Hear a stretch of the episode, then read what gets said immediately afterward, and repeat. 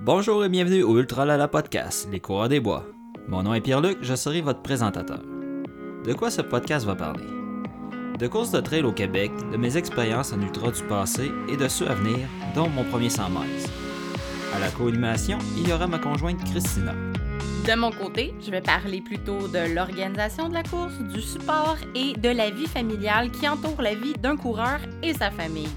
Je vais aussi parler du côté psychologique et humain du sport qui m'intéresse grandement afin de faire des liens entre l'ultra-trail et le sport en général. Bonne écoute!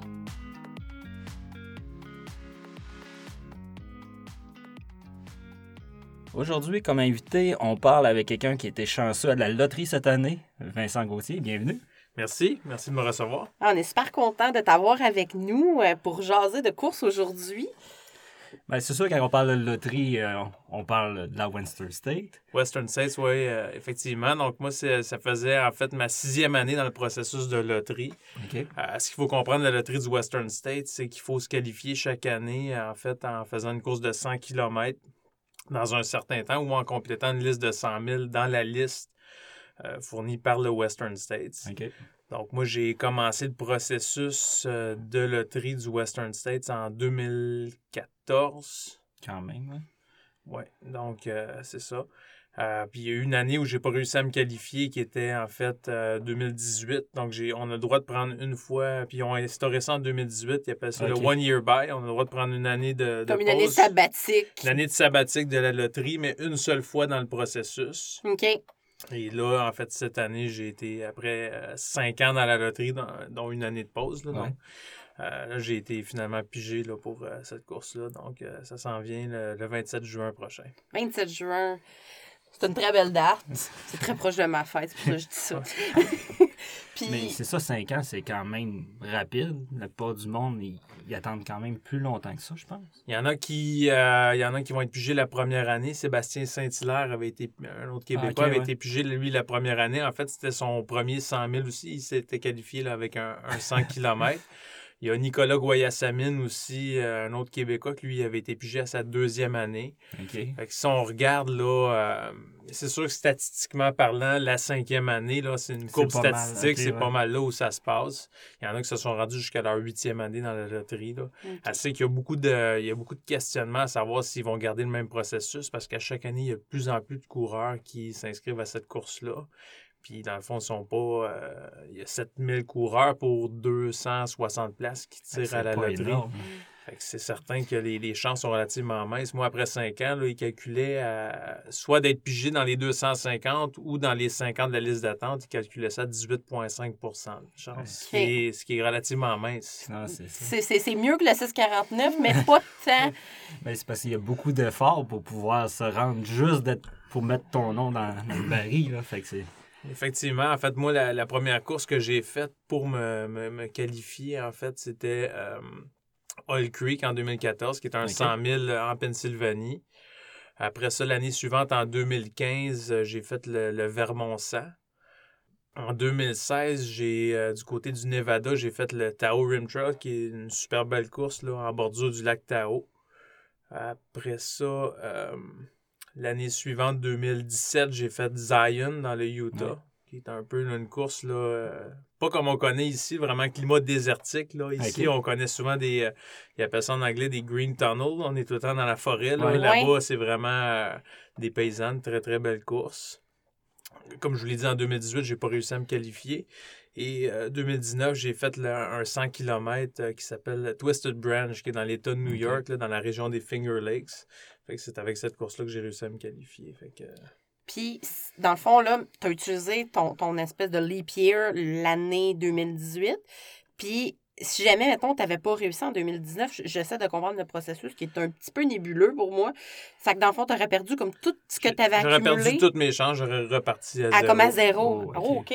Fait que c'est de, de, là, une fois que tu prends ton one-year buy, euh, de là l'importance de planifier plus qu'une course de qualification. En 2019, ma première course de qualification, c'était Massa Newton, euh, un 100 000 que j'ai pas complété. Mais là, je savais que j'avais aussi une deuxième chance de me reprendre avec le 100 km de Twisted Branch. Que, qu'on devait compléter en 19 heures. Le, cut-off total de cette course-là était de 20 heures. Moi, je pense que je l'ai fait en 17h30, j'avais suffisamment de temps. Fait que, Très belle course en passant, vraiment bien organisée. Puis 4h30 de route de Montréal. Ah, ça, c'est tout le temps le fun. mais c'est ça que je me rends compte, c'est qu'il y a beaucoup de courses qu'on connaît pas tant dans le nord des États-Unis qui se font super bien, comme d'ici. Puis que, dans le fond, c'est facile d'y aller. Il y a tellement de belles places à faire, juste comme en auto, tu n'as pas besoin de te déplacer en avion ou tout. C'est, vraiment, tu sais, plus je jase avec du monde, plus je me rends compte que c'est bien plus répandu que ce que je pensais. c'est. Non, c'est instauré aux États-Unis depuis très longtemps. oui, c'est, comme nouveau pour nous autres, un peu au Québec. Là. C'est que, ah non, c'est, super le fun, mais tu sais, c'est. Comment tu as vécu la journée que tu as su que tu étais pigé? En fait, j'organisais un, un, lottery party chez moi.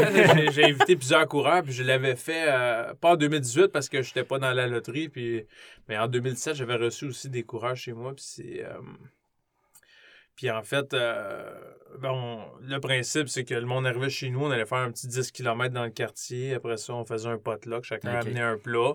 Puis moi, je mettais, là, la, je diffusais la, loterie là, qui est diffusée, en fait, là sur Internet. Je la branchais sur la télévision avec un câble HDMI. On buvait de la bière. Euh, l'ambiance était à la ah, fête. Mais là, c'est sûr que quand, quand mon nom était pigé, en fait, je regardais même pas la télévision. On jasait. Puis là, euh, Kathleen, qui est une coureuse, euh, une amie là, qui était euh, chez moi à ce moment-là, elle a dit Vincent, tu regardes la télé, tu viens d'être pigé. Mais là, j'ai. Euh, moi, j'avais prévu aussi des, une tournée de shooter s'il y en a un de nous qui était pigé, là, tournée de fireball, un petit whisky à la cannelle. Fait que c'est certain qu'on a, on a trinqué. Là, Vous avez fêté ça. On a fêté ça, effectivement, comme, comme il se doit. Mais non, c'est sûr que j'étais vraiment content, surtout après autant d'années. À un moment donné, j'y croyais presque plus. je me dis, euh, les chances demeurent minces quand même, mais. Ah chaque année devient une déception ouais. parce que t'es pas pigé. Il va dire Ah, ça va cette année, ça va-tu de mon tour ou pas? Puis c'est de planifier après ta saison par rapport à ça aussi. Oui.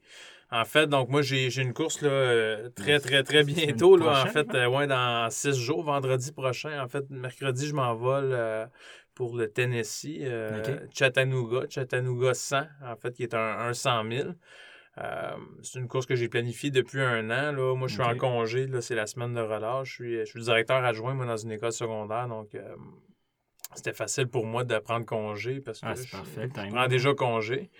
Euh, j'ai cette course-là de prévu, euh, donc qui est vendredi et samedi, un, 100 000 avec 2500 mètres de dénivelé, ce qui n'est pas tant que ça quand même. Un parcours euh, peu technique, mais c'est un aller-retour qui part de Chattanooga, qui se rend jusqu'en Georgie, jusqu'à un state park qui s'appelle Cloudland, Canyon, qui est comme un, canyon, vraiment un beau ce qui est de valeur, c'est qu'on va arriver dans le canyon pendant la nuit. Ah, fait qu'on risque de pas voir beaucoup les paysages, mais on passe aussi sur les, champs de bataille de Chattanooga où il y a eu la guerre de sécession. Il y a quand même un, petit volet historique aussi. Ah, fait que je m'en vais là avec d'autres euh, coureurs québécois, là, Éric Megui, Alexandre Benoît, Guy Brouillette. Fait qu'on est un, petit groupe à y aller. Fait que, Puis la température a de l'air de quoi au Tennessee? Ben là, il, annonce beaucoup de pluie en début de semaine. Ça risque d'être boueux, mais... Euh, Côté de température, il annonce comme 15 degrés le jour, puis 2 degrés pendant la nuit, ce qui est comparable à des courses qu'on a ici à l'automne.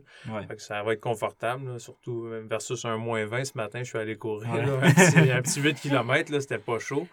Mais non, fait je pense que ça va être une belle température. Il annonce pas de pluie jusqu'à présent, on touche du bois, mais puis après ça, ben, il y a le Western States 27-28 euh, euh, juin. En fait, euh, moi, j'y vais avec ma conjointe qui, court aussi. Elle, va me pacer là, sur le, dernier 60 km. Mon père aussi il vient avec moi là, pour faire mon crew. Fait que toute la logistique est déjà planifiée. J'ai déjà loué voiture de location. J'ai déjà loué un petit condo là, près du lac Tao pour les, les deux, trois jours avant la course. J'arrive le mercredi, la course part le samedi ça va être euh, une, belle expérience. Parce que ce genre de course-là, c'est quand même très chaud comme euh, température. Côté hiver, comment tu t'entraînes pour être capable de performer malgré le froid, la différence de, de 30-40 degrés d'ici? C'est sûr que, ben, comme le Western State, c'est au mois de juin, au niveau de l'acclimatation en chaleur, ça me donne du temps encore. C'est sûr que moi, dans ma routine d'entraînement, là, ça fait plusieurs semaines, j'en ai pas fait, mais je fais du hot yoga une fois par semaine. fait que déjà, j'ai quand même un aspect acclimatation à la chaleur euh, à ce niveau-là. je prévois aussi faire des séances en sauna, peut-être un, protocole d'acclimatation à chaleur 6 à 8 semaines avant la course. Parce que souvent, c'est ça qu'on entend parler à la Western State, la chaleur qui devient comme. Parce qu'elle est quand même, tu sais, tôt pour nous en saison pour la chaleur. C'est une course qui a lieu au mois d'août. On a eu plus de temps de s'entraîner à la chaleur qu'une course fin juin. Ça se peut comme des années comme l'année où il a fait si chaud à Ottawa que la chaleur arrive de bonne heure, mais l'année passée, elle n'a pas arrivé si de bonne heure que ça. Donc, c'est comme un. Pour nous, c'est un peu plus un enjeu que ceux qui habitent plus dans le sud. Mais euh, non, c'est ça. J'avais entendu parler de protocole de sauna, puis comment, en fond, tu, cours dans un sauna? Tu fais juste rester dans le sauna. Au début, ça va être en 10 minutes, puis éventuellement, peut-être jusqu'à 45 minutes, une heure. Là, dans le fond, c'est le but, c'est que ton corps s'acclimate à la chaleur sans nécessairement que tu fasses une activité physique dans, le sauna. Le deuxième facteur Western State, c'est euh, oui, il y a quand même un certain dénivelé positif, 5500 mètres environ, mais il y a un 7000 mètres de dénivelé négatif. C'est un parcours dont le, la pente principale là, est en descente. c'est sûr que ça aussi, c'est un défi. Euh, défi au niveau des quads. On sait que des courses en, descente, là, euh, surtout en fin de course, là, ça peut être euh, particulièrement douloureux. un casse-jambe. Ouais. Fait que je pense que ça et la chaleur, c'est pas mal les, deux facteurs, mais... Mais est-ce que le fait que les, justement ton support crew peut te suivre souvent à très peu de distance. C'est vraiment une belle course pour ça. Je pense qu'il y a 21, 21 ravitaux au total là, dans, pendant la course. Fait, puis il y en a quand même, euh, de mémoire, peut-être un 7-8 où les, le crew a accès. Puis le, Western States, eux autres, ils prévoient le coût pour la chaleur. Je pense qu'ils commandent à chaque année, c'est 8000 litres de glace dans les ravitaillements.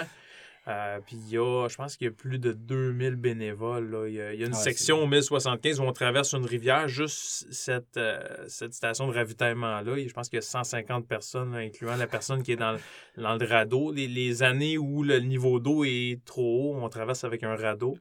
On met une veste de flottaison, ils nous font traverser la rivière. Euh, les années où le, niveau d'eau est plus bas, ben, il y a une corde, fait qu'on on traverse là, en en passant directement dans la rivière. ça aussi, ça va être intéressant. Mais au-delà de ça, il y a tout le. Il y a l'aspect mythique, historique du Western States où c'est euh, considéré un peu comme le, berceau du 100 000 aux États-Unis. C'est une course qui fait rêver. là. C'est, les vidéos, nous autres, on en a regardé beaucoup.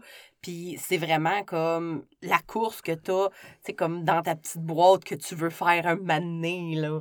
Ouais, dans la bucket list de beaucoup de monde. Ouais. c'est pour ça que c'est dur d'y aller. C'est pour ça que c'est dur d'y aller aussi, là. C'est que, ah, dans le fond, ça va être ton père puis ta conjointe qui vont être, dans le fond, ton support crew, euh, pacer pendant ta course. Ouais. C'est que, dans le fond, ça, c'est tout arrangé. Puis, euh, est-ce que ça a déjà été, tes, dans le fond, tes pacers puis tes support crew dans d'autres courses? Est-ce que vous avez déjà, comme, jasé de de ça? Ou, Oui, euh, mon père, en fait, euh, moi, j'ai fait deux fois le, le, le Vermont 100, 100 000 au Vermont, qui, est plus une course, euh, on peut dire de trail, mais c'est plus des routes de terre, en fait. Puis mon père, à deux occasions, il avait été mon crew là-bas, fait qu'il a déjà vécu l'expérience. Puis mon, mes parents avaient été aussi mon crew au Eastern States, qui est une autre course de 100 000 en Pennsylvanie. Ma conjointe, elle m'a, euh, accompagné dans plusieurs courses, puis elle m'a déjà passé dans un 100 000 au lac Tao, là, euh, sur le dernier 30 euh, km. ils ont déjà quand même de l'expérience à ce niveau-là, mais c'est sûr qu'on va avoir des, rencontres, puis c'est sûr qu'il y a une planification qui va se faire là, avant la course. Là, c'est ça. D'autres, on s'assoit tout le temps un peu aussi avant pour comme mettre les balises. Ouais, c'est pas quand t'es fatigué que c'est le temps de jaser. Euh, ouais, ça, là, faudrait pas faire ça. non. C'est pas de temps de changer d'idée. Le genre de choses qu'il faut que tu planifier à l'avance. Ouais. Ouais. Mais après d'avoir fait ça, c'est comme le Super Bowl des, de la course. On a-tu d'autres projets d'envergure ou comment tu veux, tu veux vivre ben, après? Tu sais, c'est sûr que moi, il y a beaucoup d'autres courses que je veux faire, mais le, fait de se qualifier année après année pour le Western States, il y a comme une obligation aussi de planifier son, calendrier de course en fonction des courses qualificatives. T'es comme un peu... Euh, à la merci. Ben, t'es comme un peu prisonnier du système de loterie, du processus, dans le fond, année après année, tandis que quand ça va être fini, mais là, j'aurais pas besoin de dire euh, je planifie mon année là, en fonction d'une course de qualification ou non. Je vais pouvoir aller faire peut-être des courses que. Il y a des courses que j'ai pas complétées. Moi, j'ai complété en fait sept courses de 100 000, mais ah, j'en ai peut-être l'équivalent que j'ai pas complété pour toutes sortes de raisons. C'est certain que quand on complète pas une course, ben, on a comme un on est- on- en anglais, ils utilisent l'expression unfinished business. Là. Ouais. Ouais. Moi, dans Bromont, là, moi, je suis reconnu. là, J'ai Ouais. euh, j'ai quatre, euh, quatre abandons consécutifs sur le 100 000 à Bromont pour euh, blessures. L'année passée, problème d'estomac, défaillance aussi au niveau mental. Euh, fait donc, ma troisième course de la saison, c'est Bromont. Je retourne là, pour une cinquième année consécutive là, sur le, le 100 000. euh, fait que, euh, Mais côté mental, comment tu t'arrives à une course que justement qui, qui est ta, c'est ta course que t'as de la- qui, qui fonctionne jamais? Comment mentalement tu te prépares pour ça? comme Bromont, par Ouais. exemple. Ben, je vais m'entraîner sur le parcours, mais les, je veux dire, les, les trois premières années où euh, j'ai abandonné Bromont, c'était pas nécessairement au niveau mental. C'était vraiment, j'avais euh, douleur au genou, euh, des blessures dans le fond, là, que, que j'avais pas à l'entraînement. C'est comme arrivé pendant la course, Ah, mais à un moment donné, une bad luck. L'année passée, j'ai eu des problèmes d'estomac, c'est venu me jouer dans la tête aussi. J'ai été malade un peu pendant la nuit je me suis rendu chez Bob, euh, station chez Bob là, pendant la nuit. Là, puis petite anecdote, euh, puis je- tu, tu l'as fait aussi, je sais pas si tu as vu le cheval blanc à Oui. l'extérieur du. euh, parce que, en fait, juste pour que, que- que les auditeurs puissent comprendre, c'est que euh, c'est deux boucles au Beaumont, puis euh, la première boucle, juste avant d'arriver à la station chez Bob, il y a un- on est en, en campagne. Ouais. Il y a un, un enclos avec deux, deux chevaux, un, un blanc et un noir. Et là, pendant la nuit, le, le noir était dans l'enclos, mais le blanc était devant moi. Je dis, coudon, c'est-tu. Je sais, puis là, il, il était rendu, je sais pas, peut-être 4-5 heures du matin. Je me suis dit, est-ce que c'est moi ou. euh, Ouais. moi, j'ai validé quand je suis arrivé au, au ravito d'après, puis c'était pas. euh, Ma, ma tête m'a pas joué ça. de mauvais tour, là. Mais c'est- c'est vraiment drôle Parce parce, qu'elle était chez Bob. Moi, j'étais puis- chez Bob, j'attendais, puis ça faisait un petit bout, puis j'étais, dans le fond, avec ma soeur, puis tout le monde arrivait, puis ils se parlaient, puis ils se regardaient comme avec des gros yeux, gros comme des cinquantaines. Man, t'as-tu vu le cheval blanc? Oui, je l'ai vu! Fait que là, tout le monde était comme un peu rassuré que tout le monde l'avait Mais vu, le, le cheval monde au ravito, au début, ils Ah se oui. demandaient quelle sorte de Mais, ils, mais ils ont appelé, ils ont appelé le propriétaire, dans le fond, de la ferme pour demander C'est-tu normal comme que le cheval soit pas dans son enclos? Il dit Oui, oui, il se promène toute la nuit. Puis, mais tout le monde, c'était systématique. Tout le monde qui arrivait au ravito parlait du cheval blanc. C'était la première affaire qu'il disait. Ça que C'était vraiment super drôle. Nous Mais autres, parce on- qu'il était vraiment gros, puis qu'il y avait quasiment un peu de brume. C'était Oui. comme il ressortait de nulle part. Là. Mais, au Oh! début, mais au début, tout le monde, on- tu sais, dans le fond, qui faisait pas la course, on se regardait et on disait, il va être tout un cheval blanc, c'est pas bon. Mais ça que, non, c'était juste vraiment très drôle. Ça que oui, le, le fameux cheval blanc du Bromont, ça a été, ça a été l'anecdote de l'année, je pense. Puis, euh, mais c'est ça, est-ce que tu as, dans le fond, encore au- des appréhensions par rapport au Bromont cette année? Ça te fait-tu peur de prendre le départ? Mais Ben, là, honnêtement, je veux dire, ayant deux autres courses avant, mon esprit n'est pas en mode Bromont présentement. là, j'en ai une euh, en fait semaine prochaine. Fait que c'est certain que je, je suis dans la- là, là. Je focus pour cette course-là. Euh, puis quand que ça arrivera, euh, je veux dire, euh, je traverserai le pont rendu là, Ouais, mais euh, dans le sens que, puis à un moment donné, je me suis posé la question, est-ce que je retourne au Bromont? Mais il y, a- il y a quelque chose en dedans de moi qui fait qu'il faut que je retourne à cette course-là. J'ai comme un... Au-delà du fait que j'ai des déceptions année après année de ne pas le finir, j'ai comme un, un grand, un grand attachement là, pour cette course-là, Ouais. pour les bénévoles. Euh, puis moi, je blaguais en disant que les bénévoles, ils, ils me connaissent par mon petit nom, là, rendu là, après plusieurs années. Mais moi, je veux dire, la, la- la journée d'après que j'ai abandonné Bromont, j'ai déjà réservé mon hôtel pour, euh, pour cette année. C'était clair dans ma tête qu'il fallait que je retourne. C'est un, un petit peu aussi une tradition familiale, en- dans le sens que je vais avec ma conjointe, euh, mes beaux-enfants, euh, Guillaume et Joanie. Euh, ma conjointe Véronique, dans le fond, on, on va tout le temps au château Bromont. Fait qu'eux autres, ils vont s'amuser dans la piscine. Ok, ouais. Fait que les autres, c'est des petites vacances en même temps. On va toujours manger au même restaurant euh, le vendredi soir. Euh, fait que c'est comme un, un peu une petite routine d'automne, Ah, une cool. tradition, même Ouais. si je peux dire. Ah, c'est ça, sûr mais, que- mais c'est ça, nous autres, ça, on avait fait ça quand tu avais fait le QMT. On avait amené Raph, qui est le fils à, à Pierre-Luc, qui est dans le fond mon beau-fils à moi. Puis, tu sais, on en avait profité, on avait pris aussi un hôtel avec une piscine. Puis, tu sais, le temps qu'on se voyait pas, tu sais, on a vraiment Ouais, comme profité pour prendre des vacances, là. Ça que ça devient comme un happening familial en même temps. Ouais, parce que souvent, les vacances sont reliées à une course. Fait que j'essaie au moins qu'ils en profitent aussi de leurs vacances. Ouais, on reprend toutes des vacances de course, là. jumeler l'utile à l'agréable. Ouais, exactement, exactement. Puis, ben, on n'en a pas tant parlé, mais comment tu as commencé à faire de l'ultra? Comment la course est entrée, toi, dans ta vie, pour en venir à faire... Ou même le sport. là? Oui. Ben, en fait, moi, j'ai euh, j'ai toujours là, été quand même sportif. Euh, au secondaire, j'ai joué au volleyball. Après ça, j'ai été plus porté vers les, les sports d'endurance. En fait, euh, moi, depuis que je suis tout petit, on faisait des randonnées de vélo avec mon père. OK. Euh, moi, quand j'allais au secondaire, chaque année, on devait courir une course dans- de 5 km dans le cadre du cours d'éducation physique. Tu sais, Je m'entraînais pas tant que ça pour cette course-là. Puis j'ai toujours fait des cours de natation. Fait quand je suis arrivé au cégep, les trois se sont comme. Ah ouais. Puis j'ai, commencé à faire du triathlon là, à partir du cégep.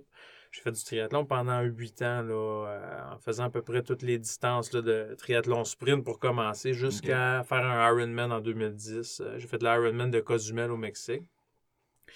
Puis après ça, en fait, euh, ben, je voulais m'entraîner juste à la course. Quand j'ai commencé le triathlon, en fait, la course, c'était pas mon. C'est curieux, mais c'était pas mon, mon sport préféré des trois. là. C'était vraiment plus la natation puis le vélo. J'ai euh, appris à aimer un peu plus la course. Puis comme beaucoup de coureurs, c'est un peu cliché, mais en lisant le livre Born to Run, Mm. dans le fond, c'est ça qui m'a poussé un peu là, à, à m'en aller vers les ultramarathons. C'était une année, c'était en 2000... euh, c'était en 2012, en fait, une année où j'avais planifié de faire le, le marathon euh, d'Ottawa que j'ai fait aussi, mais ma saison a pris totalement une autre tangente dans le sens que j'ai j'ai lu Born to Run. Euh, un des coureurs au Québec qui m'a beaucoup inspiré à ce moment-là, c'était Pa- Patrice Godin, là, qui Ouais. m'inspire toujours présentement. Euh, il y avait beaucoup moins de coureurs là, qui faisaient des, des ultramarathons à ce moment-là. Fait que Ouais. J'ai vraiment dévié plus vers la course en sentier. Cette année-là, j'avais fait le, mon premier euh, ultra, en fait, qui était le euh, C'est le euh, Ultimate XC. Ultimate XC à, à Saint-Donat, là, dans le temps que c'était Daniel Desrosiers là, Ouais. qui l'organisait. Là, euh, vraiment, que ça avait un, un cachet particulier. Là. Daniel, c'est euh, Oui, il y a une un- réputation. Un, peu hein. un, personnage, si je peux me permettre l'expression. là. Euh, dans le fond, lui, avant la course, il demandait là, est-ce qu'il y en a qui, qui en sont à leur premier ultra. Fait qu'on était content de lever la main. Mais il dit Vous êtes en train de faire une grave erreur. Il donne le signal de départ. Puis c'est vraiment c'est une course un peu atypique parce que là, on traverse une section vraiment de swamp là, qui, qui appelle le Vietnam. Ouais. Euh, fait que dans le fond, moi, j'ai fait le. Il appelait ça 50 km. Finalement, c'est plus proche de 60, de 58. Là. Fait que ça, ça a été ma- mon premier ultra. Après ça, cette année-là, j'ai fait le. J'ai fait le Transvalley. Là. Cette année, le Transvalley, en Ouais. fait, a pris euh, une autre formule, qui est une course sur une seule journée, mais là, j'ai fait le Transvalley avec la formule qu'on connaissait avant sur les trois jours. Oui. Donc, un Ouais. 10 le vendredi, un 38 le samedi, qui est très, très technique aussi. Là, c'est pas du tout une course roulante. Puis le 21, qui donne un peu un avant-goût de qu'est-ce que, peut être un, qu'est-ce que ça peut être un ultra, dans le sens où on a une fatigue accumulée avec les Ouais, trois jours. Le temps de récupération n'est pas grand. Non, mais il y a vraiment aussi un esprit de camaraderie de finir tout le temps au même endroit que tu passes la ligne d'arrivée, tu es à 100 mètres de marche de ton camping, tu as une rivière en bas où tu peux aller te, te laver à Guinée, tu prends des bières autour d'un feu le soir, puis tu repars Ouais, le lendemain. C'est ça, t'es avec la même gang pendant toute la fin de semaine. Fait que c'est ça. Ça rends- fait comme un peu camp d'entraînement, là. Puis après ça, en fait, à l'automne, toujours, euh, toujours en 2012, euh, j'ai fait le 50 000 du Vermont dans l'idée d'aller faire le 100 000 du Vermont l'année d'après. Mais le 100 000 du Vermont demande un, un 50 000 sous les 12 heures comme temps de qualification. OK. Ok. Fait que, euh, dans le fond, je suis allé faire cette course-là, qui est une course quand même assez roulante. là. C'est des, plus des sentiers de quatre roues. Euh, puis j'avais, je pense, de mémoire, j'avais complété en 9h45. là. Ça avait été quand même une bonne course pour moi. Puis l'année d'après, en 2013, en fait, j'ai fait mon premier 100 000 euh, au Vermont. Là, euh, pour, euh, parce qu'il y a plusieurs Québécois qui avaient été faire cette course-là. C'était une course qui était relativement accessible aussi, là, environ 3h30, 4 heures de route de la maison. On entend beaucoup parler du Vermont, ça. 25 stations de ravitaillement, c'est une course qu'on peut courir carrément avec une bouteille à main. On a, c'est pas nécessaire d'avoir euh, une veste d'hydratation dans le sens que les, les ravitaux arrivent euh, rapidement. Puis, euh, Ils ont du choix, c'est bon. euh, Mm. c'est... un parcours qui est difficile dans le sens, c'est pas technique, mais c'est tout le temps en montée ou en descente. Il y a 4600 mètres de dénivelé. Oh, hein? C'est- des routes de terre, puis le, euh, le dernier tiers de la course, il y a beaucoup, beaucoup de descentes. Fait que là, si t'as pas, euh, si t'as mal calculé tes choses là, au, euh, au niveau là, de, euh, des descentes au début, là, tu peux payer cher à la fin. Fait que, euh, ça avait été une bon- un bon premier 100 000. J'avais complété ça en 25 heures 8. J'étais un peu déçu de ne pas avoir passé sous la barre des 24 heures parce que Ouais. jusqu'à 146 km, j'étais dans des temps de passage qui me permettaient de le faire. Un peu de déception en finissant. Mais quand j'y repense là, plusieurs années après, tu sais, j'aurais pas dû euh, être déçu à ce moment-là. J'avais complété mon, mon premier 100 000. Ouais, puis c'est ça. on dirait que le, le fait de ne pas l'avoir fait sous les 24 heures euh, fait en sorte que j'étais un peu déçu, mais euh, il n'y a pas de déception à avoir aussi. Là. Puis c'était la première fois que je faisais cette distance-là. là. La, plus longue distance que j'avais fait avant était un 80. Ouais, C'est c'est le double. je, je doublais, mais euh, en fait, puis c'est pour ça qu'en deux années après, en 2015, je suis retourné au Vermont pour euh, faire sous la barre des 24 heures Ouais. avec plus d'expérience. J'avais fait deux courses de 100 000 en 2014, le euh, Eastern States et Old Creek en, en Pennsylvanie. Donc, quand je suis retourné en 2015, euh, mieux entraîné, euh, j'ai coupé trois heures, là, littéralement, à la Wow! minute près. Fait que 20 25h08 à 22h08, ça avait été... euh, C'est une de mes meilleures courses, je- que je considère comme, euh, point de vue gestion de l'effort aussi, là, à ouais. peu près 10 heures pour le premier 50 000, puis 12h08 pour le deuxième. Ouais, c'est rapide. Fait que C'est c'est quand même vraiment euh, c'est rare que dans mes autres courses de 100 000, je suis jamais arrivé à peu près à un différentiel de deux heures là, entre la première moitié et la deuxième moitié là, parce que avec la fatigue accumulée, le manque de sommeil, mais ça avait été vraiment une, une course bien gérée. Puis euh, Alors, c'est ça. Puis c'était en lignée, t'étais rendu là. ouais, ouais, c'est ça. Euh, c'est quoi ton top 3 de toutes tes courses que tu as faites, des tes plus belles, que ce soit en beauté de paysage, en expérience, en peu importe le critère de sélection, c'est quoi ton top 3 de plus belles courses? Je dirais la- la plus belle course que j'ai fait, euh, je l'ai fait en 2018, c'était Arcos Island, qui est un, un 100 000 sur une île dans, dans le Pacifique, en fait, qui est en bordure du Canada. là. C'est pas loin de Seattle. C'est vraiment proche de, de Victoria, de l'île de Vancouver, mais du côté américain. OK? Fait que c'est particulier comme course parce que euh, bon, je volais à Seattle. Après ça, j'ai eu une heure et demie de route à faire pour me rendre au, euh, au traversier. Fait qu'on doit prendre un traversier pour se rendre sur l'île pour la course. Fait que juste ça, en tant que tel, c'est C'est quand même euh, cool. c'est- c'est une expérience. Ouais. C'est euh, c'est un parcours là, qui euh, qui pardonne pas. Là. C'est un- on parle d'un 160 km là, avec euh, 7900 mètres de dénivelé. Là, Wow! avec, mais on fait quatre fois la même boucle de 40 km quand on arrive sur l'île, en fait, on avait le choix de dormir parce que c'est un state park, c'est le Moran State Park. Puis il y, a, euh, il y a un gros chalet principal, mais il y a des dortoirs à côté. Fait que les coureurs, on a l'option de dormir en dortoir, mais avec d'autres coureurs. Fait que quand tu arrives là-bas, puis moi, je suis allé tout seul, là. OK. Fait que je connaissais pas personne, mais tu arrives là-bas, tu as l'impression de connaître tout le monde parce que vraiment l'esprit de communauté, là, le, le fait de, de, ben, de dormir en dortoir avant la course, tu te lèves le matin même, tu es à 15 secondes à pied du départ. Ça, c'est cool. C'est un départ qui se faisait à 8h30. On faisait quatre fois le, le parcours de 40 km. Ce qui fait que c'était spécial, c'est oui le fait que ce soit quatre boucles parce qu'on voyait les bénévoles. Puis dans le fond, les, on voyait les mêmes bénévoles, puis ils étaient contents de nous voir, puis ils prenaient des nouvelles, puis on, les sentait vraiment attentionnés. Euh, je croisais d'autres coureurs aussi là, euh, pendant la course que j'avais appris à connaître un peu avant la course. Puis à chacun des tours, quand on arrivait au sommet de la montagne qui s'appelle le Mont Constitution, il y a une tour en haut. T'as le choix, t'as, le choix de, ça s'appelle, euh, tu peux faire partie du Tower Club. Fait que t'es pas obligé de monter en haut de la tour, c'est pas sur le parcours, mais si tu montes en, c'est 65 marches environ. Fait que c'est pas ça, rendu là, euh, 65 marches de moins ou de plus. Ouais. Mais si tu montes en haut à chacun des tours puis tu poinçonnes ton dossard, mais à la fin, tu es dans le Tower Club. Fait que lors de la, de la cérémonie là, de, Ouais. des remises de prix, là, le lendemain de la course, ils te remettent un T-shirt du Tower Club. Qu'est-ce qu'on ferait pas pour un T-shirt? Ah, Moi, je suis bien d'accord. Fait qu'il y a quelque chose de, de- de spécial euh, là-dedans aussi. Puis il y a une montée dans cette course-là qui s'appelle euh, le Power Line, qui est une ligne électrique, mais à flanc de montagne. C'est littéralement un mur. là. C'est euh, c'est l'équivalent, là, je dirais, de, de lieutenant Dan deux fois. Oh, oui.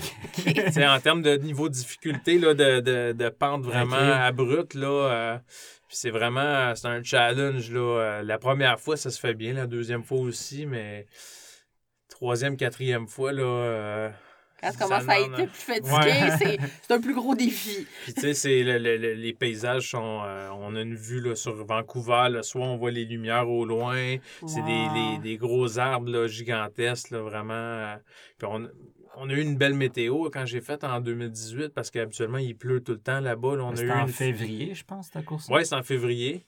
Euh, on a eu un- une fenêtre météo de 4 jours sans aucune pluie. Puis il y avait pas, il peut y avoir de la neige au sommet aussi, là, là-bas dans ce coin-là. Puis on- une année sèche, fait que là, vraiment des beaux sentiers. Fait que ça, c'est mon top 1. Mon top 2, ça doit, c'est Tao Rim Trail euh, 100, en fait, le, sur le bord du lac Tao, mais du côté du Nevada. Fait que cette course-là, je l'ai faite en 2016.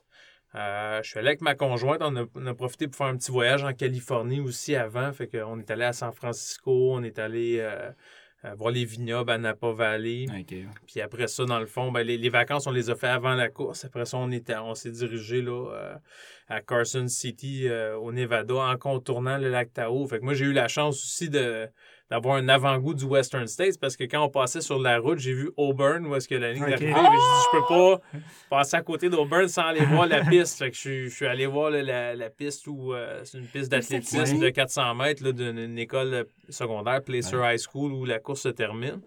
Puis je suis allé voir aussi dans la même journée ben, Squaw Valley, là, le centre de ski où il y a le départ du Western States. Fait que, euh, Vu qu'il y avait eu les Olympiques. les euh, Jeux olympiques, ouais, Ouais. en 1960.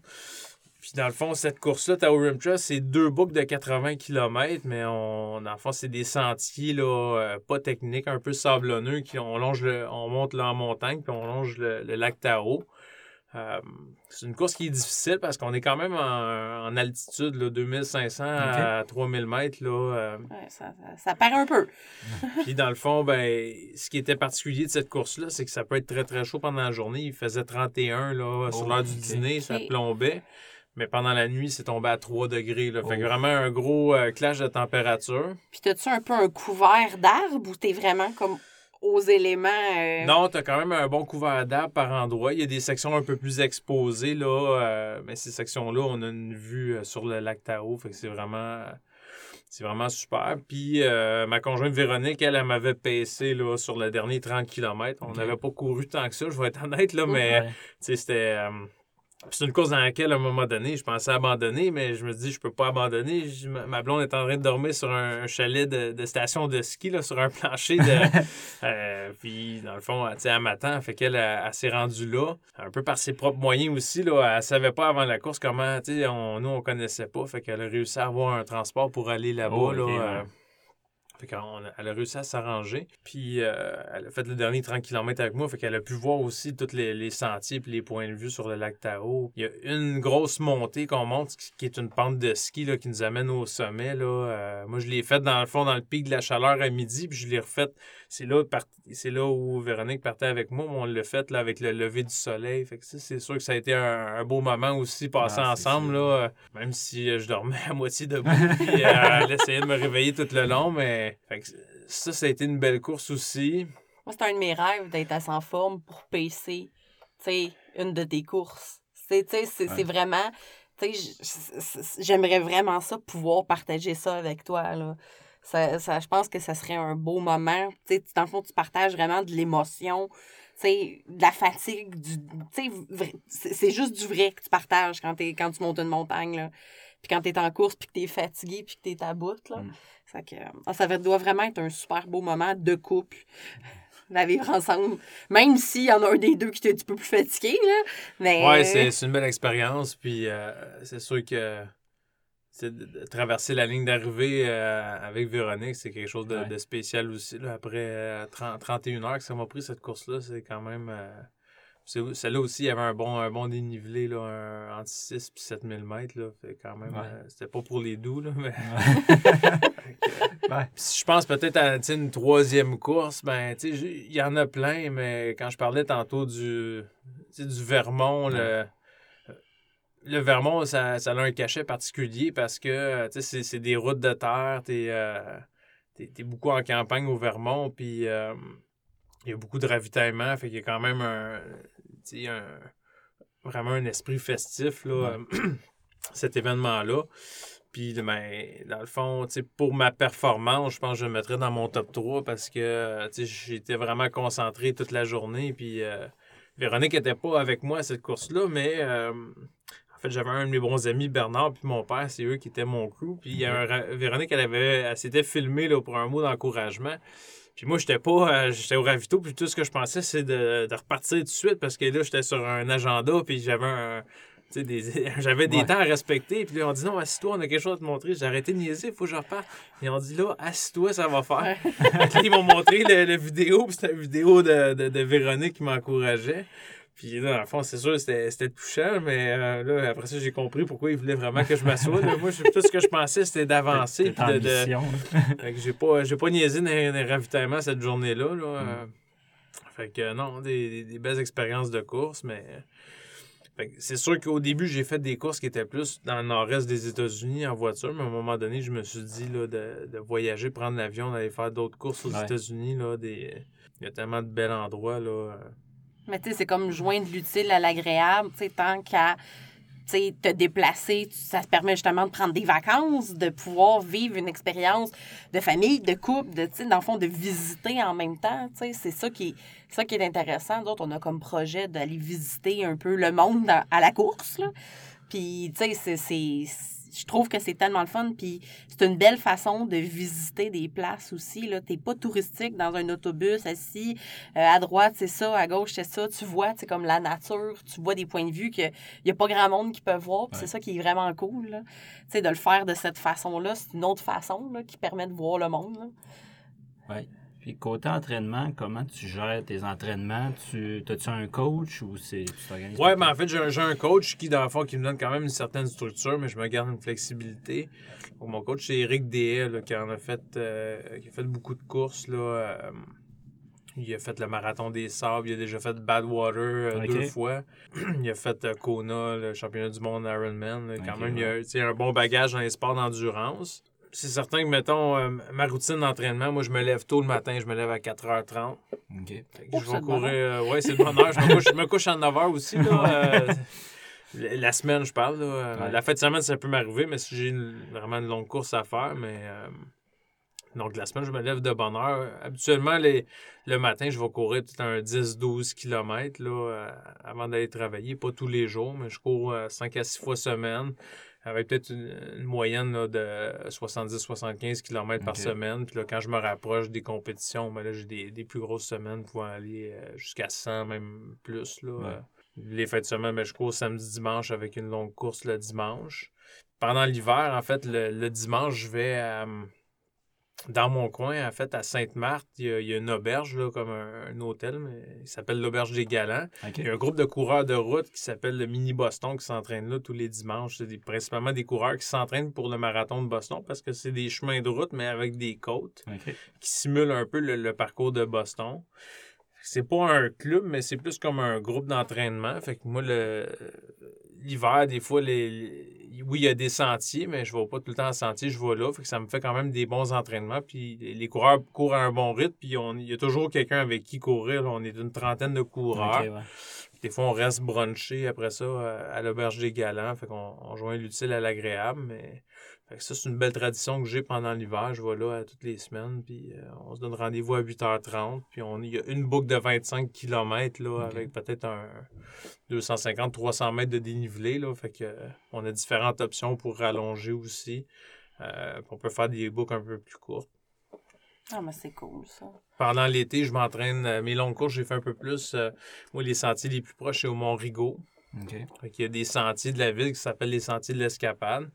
Euh, ça n'a pas un super gros dénivelé, mais il y a la montagne de ski aussi, le Mont-Rigaud, qui me permet des fois d'aller faire des montées descentes là, quand je vais aller chercher un plus gros dénivelé. Là. Le plus de montées descentes que j'ai faites, c'est 22, je pense. Ah! Fait que c'est à peu près 100 mètres de dénivelé par montée là, pour une distance de, de 600 mètres. Là. Fait que je montais, le, je montais une piste de ski, je descendais l'autre, là, puis je m'étais stationné juste en bas. Fait que, Tu faisais ton ravito dans ton auto. mon ravito dans Ouais. l'auto, puis euh, fait que si je veux faire un peu plus de dénivelé, euh, des fois je vais m'entraîner à Bromont aussi, ou euh, un endroit que j'aime bien, c'était à Prévost, là, où est-ce qu'il y avait le, Ouais. le Pandora Ouais. avant, là, faire la, la boucle.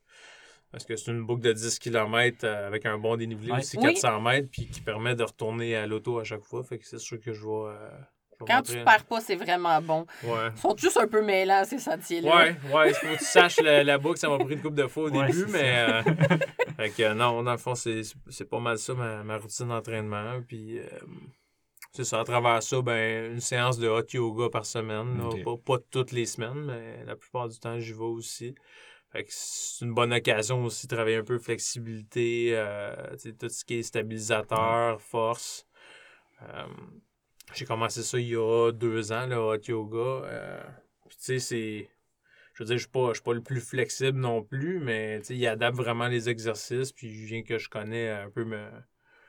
Je veux dire, je vais pas, je vais pas aller me casser le dos en deux Ouais, pour faire euh, une pause que je suis pas capable de faire, Tu mais. connais tes capacités. Mais je trouve que puis- c'est vraiment un bon complément là, d'entraînement, la course à pied. Puis souvent, en tant que coureur, c'est souvent la flexibilité qu'on sacrifie, qu'on travaille moins, qu'on a le moins le goût de faire, en fait. Puis c'est ça qui, qui empêche de se blesser. Là. Ouais, c'est Hein?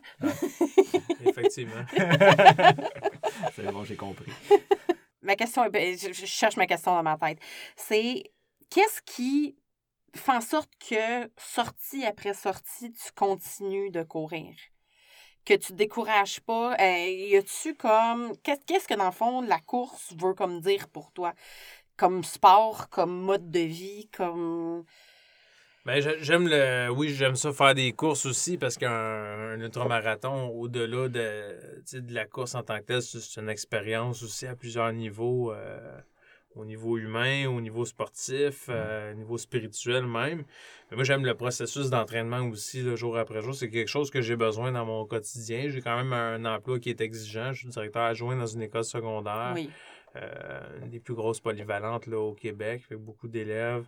Euh, fait que moi, c'est un peu un, un exutoire aussi, là, dans le sens que euh, c'est un équilibre, dans le fond. Moi, j'ai j'ai besoin de ça là, pour, dans, dans ma routine au quotidien là, pour fonctionner.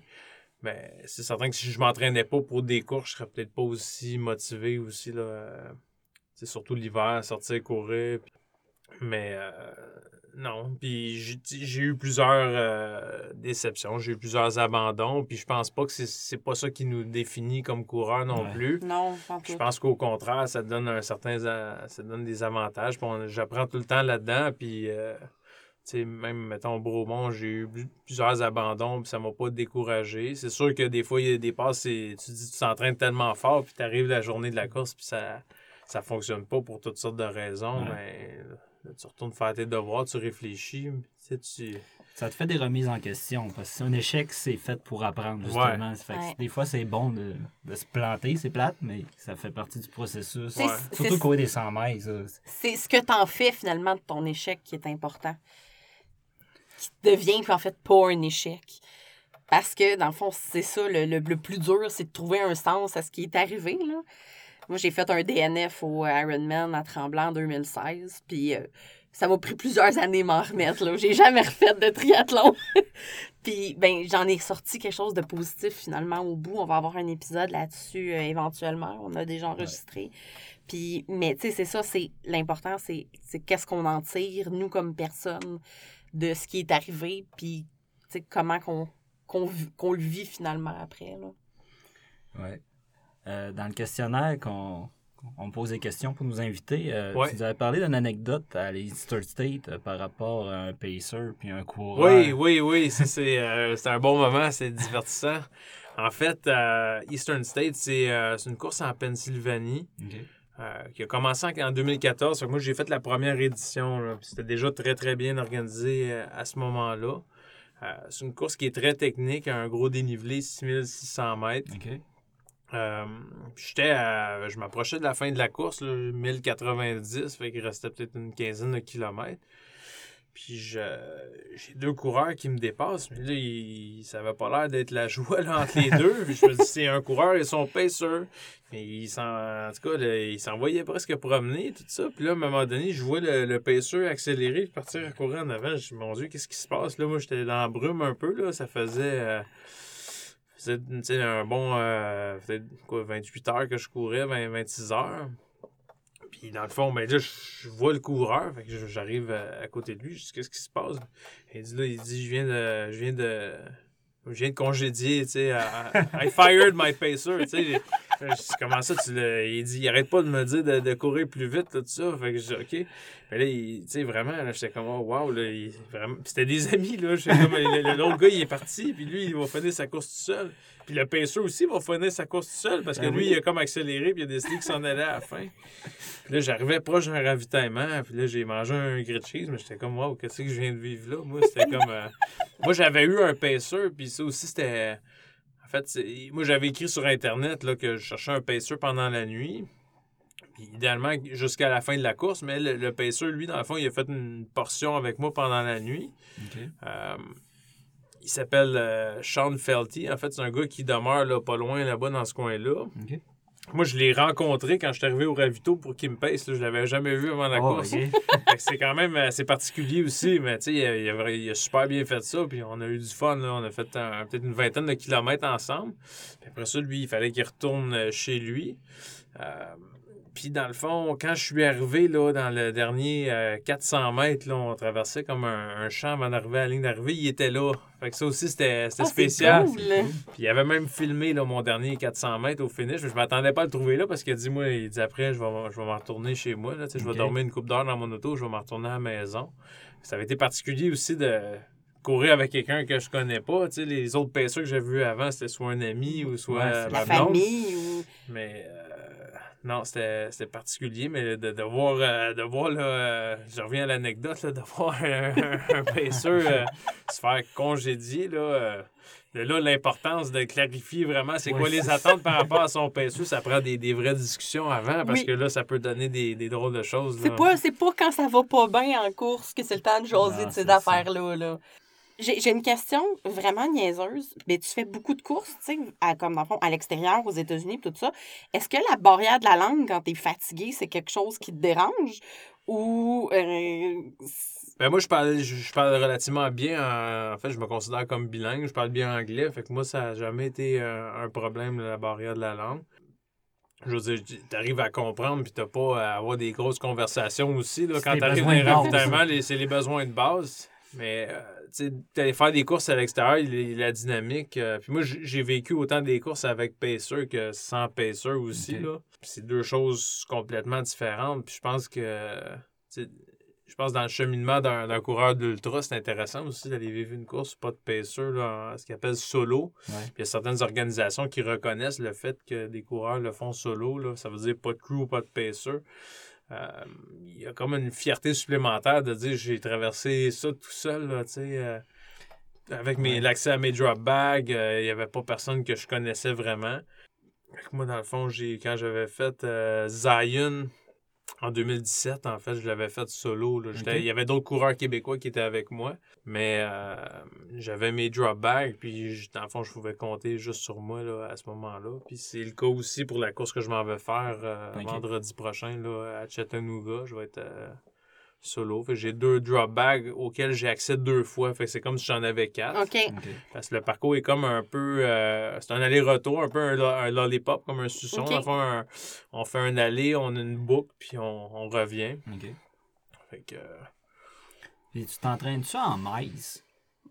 Euh, je, je m'entraîne en, en kilomètres. En fait, je je m'entraîne en kilomètres ou quand je vais faire des longues courses, des fois euh, entre elles, je vais viser un certain dénivelé ou un, certain temps sans trop m'attarder sur la distance. Mais euh, à force d'avoir fait beaucoup de courses aux États-Unis, j'ai la conversion euh, kilomètre-miles, ça, ça, se fait rapidement dans ma tête. Puis la conversion aussi mètre-pied pour le, le, dénivelé, ça aussi. Là, ça te permet de voir t'es rendu où dans ton état d'esprit en faisant tes calculs si sont bons. ouais, ça ouais. Puis dans fond, tu sais, puis je trouve qu'il y a quelque chose d'intéressant aussi avec le. Faut pas que tu te trompes. Faut pas.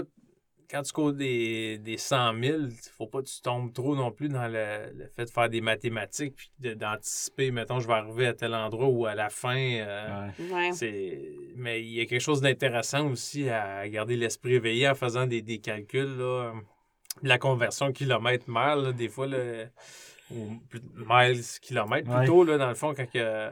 mais c'est intéressant quand tu vois une pancarte, là, parce que quand tu vois un, quelqu'un, monsieur, madame, tout le monde, qui te demande s'il reste combien de temps au ravito, c'est une mauvaise question parce que c'est jamais la bonne réponse. Là, ça, euh, il reste. Euh, un 1000, c'est ça, je me rapproche, mais finalement, il en restait trois. Là. Ça, Euh, les autres, ils n'ont pas, pas le concept des distances, fait que ça, c'est vaut mieux pas le demander. Ouais, parce que mentalement, ça peut te détruire, là, ça Oui, arrive jamais. Ça va arriver, ça va arriver, ça va arriver, puis ça arrive jamais. ben, on est super content de t'avoir reçu. On avait fait un, on a fait un beau tour de, en fond, ta saison qui s'en vient, tes saisons que tu as eues. Puis là, ben, comme il fait très chaud dans notre studio de podcast, on t'a acclimaté au, Ouais, à la euh, Western State. Ouais, ouais, On fait comme, c'est quasiment un enregistrement en sauna. c'est bon. On, on, on fait ça pour ton bien, là. Ça, ben, merci de nous Ouais, avoir écoutés. gros. Ben, merci de m'avoir reçu, c'est très agréable. Est-ce qu'il y a des endroits où on peut te suivre? Ben, en fait, j'ai pas. euh, je veux dire, j'ai- mon Facebook personnel, là. euh, ben, je veux dire, c'est moi qui je choisis mes amis Ouais, dans ouais. Facebook, là, mais en fait, euh, je suis pas. euh, sinon, je suis pas vraiment sur les réseaux sociaux. J'ai un blog, par contre, là, qui est Passion Ultra Distance. Fait que si vous faites ça sur Google, là, vous allez. dans lequel j'ai plusieurs résumés de courses là, que j'ai faites là, dans le passé. Fait que ça, ça peut être intéressant de lire. Ces résumés-là. Puis habituellement, moi, mon style de résumé de course, c'est dans le très détaillé, assez complet, là, avec beaucoup Ouais, de détails sur le, un peu sur la, la logistique aussi d'avant-course. Puis mettons, les, même ça peut aller de l'hôtel au restaurant que j'ai réservé. Fait que s'il y a me dit s'il y a d'autres coureurs qui veulent aller faire ces courses-là, ben c'est intéressant d'avoir Oui. euh, ces informations-là en main. Parce que souvent, tu réserves, puis tu as le booking.com plein, puis là, tu te dis, mais c'est quoi qui est le mieux? Puis Ben, il y a personne qui l'a essayé. détails-là, des fois, qui sont stressants, justement, de choisir la bonne place, puis tout ça. Ben, ça, un coup, quelqu'un il l'a déjà vécu, ben, c'est OK, ben, c'est bon, je vais me fier à lui, puis tu c'est, ce que je fais, moi, souvent, euh, quand je regarde une course, ben, je, vais, je vais lire les commentaires. Puis je vais, je vais lire souvent des, des résumés de course aussi pour me donner une idée de quoi ça a l'air. Puis euh, des fois, des sections du parcours, avoir une Ouais. idée. Puis euh, c'est sûr que c'est, pas comme le vivre, mais ça donne des fois une idée. Oui, ça- savoir, euh, tu sais, il y, a- il y a une montée à tel endroit ou, euh, tu sais, mettons, changez pas vos souliers à tel endroit parce que vous traversez une swamp tout de Ouais, suite après. Fait que des fois, de, de- de le savoir, mais ça fait en sorte qu'on est mieux préparé. puis Ouais. Qu'on- apprends des erreurs des autres. Ouais, c'est ça. Effectivement, ouais. C'est ouais. idéal. Ça fait que, ben, merci beaucoup de ta participation. On l'apprécie vraiment beaucoup. On a eu une super belle entrevue avec toi. Puis, euh, on, te ben, sou- on te souhaite bonne chance pour la semaine Ben, prochaine. merci. oui, oui. Et la Western State, on, on espère avoir de tes nouvelles euh, et de tes impressions après ça. On va Oui, tout pouvoir, à on va fait. pouvoir Ben s'en oui, je laisserai savoir. Ouais, Oui, vrai. certain. Donc, euh, bonne, bonne journée les coureurs. À la prochaine. Merci, à la prochaine.